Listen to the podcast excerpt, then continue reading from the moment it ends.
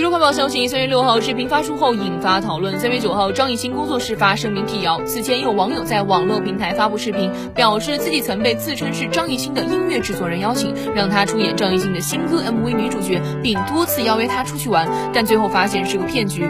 辟谣声明表示，工作室在得知事件的第一时间已迅速展开调查，并积极联络事件的当事人。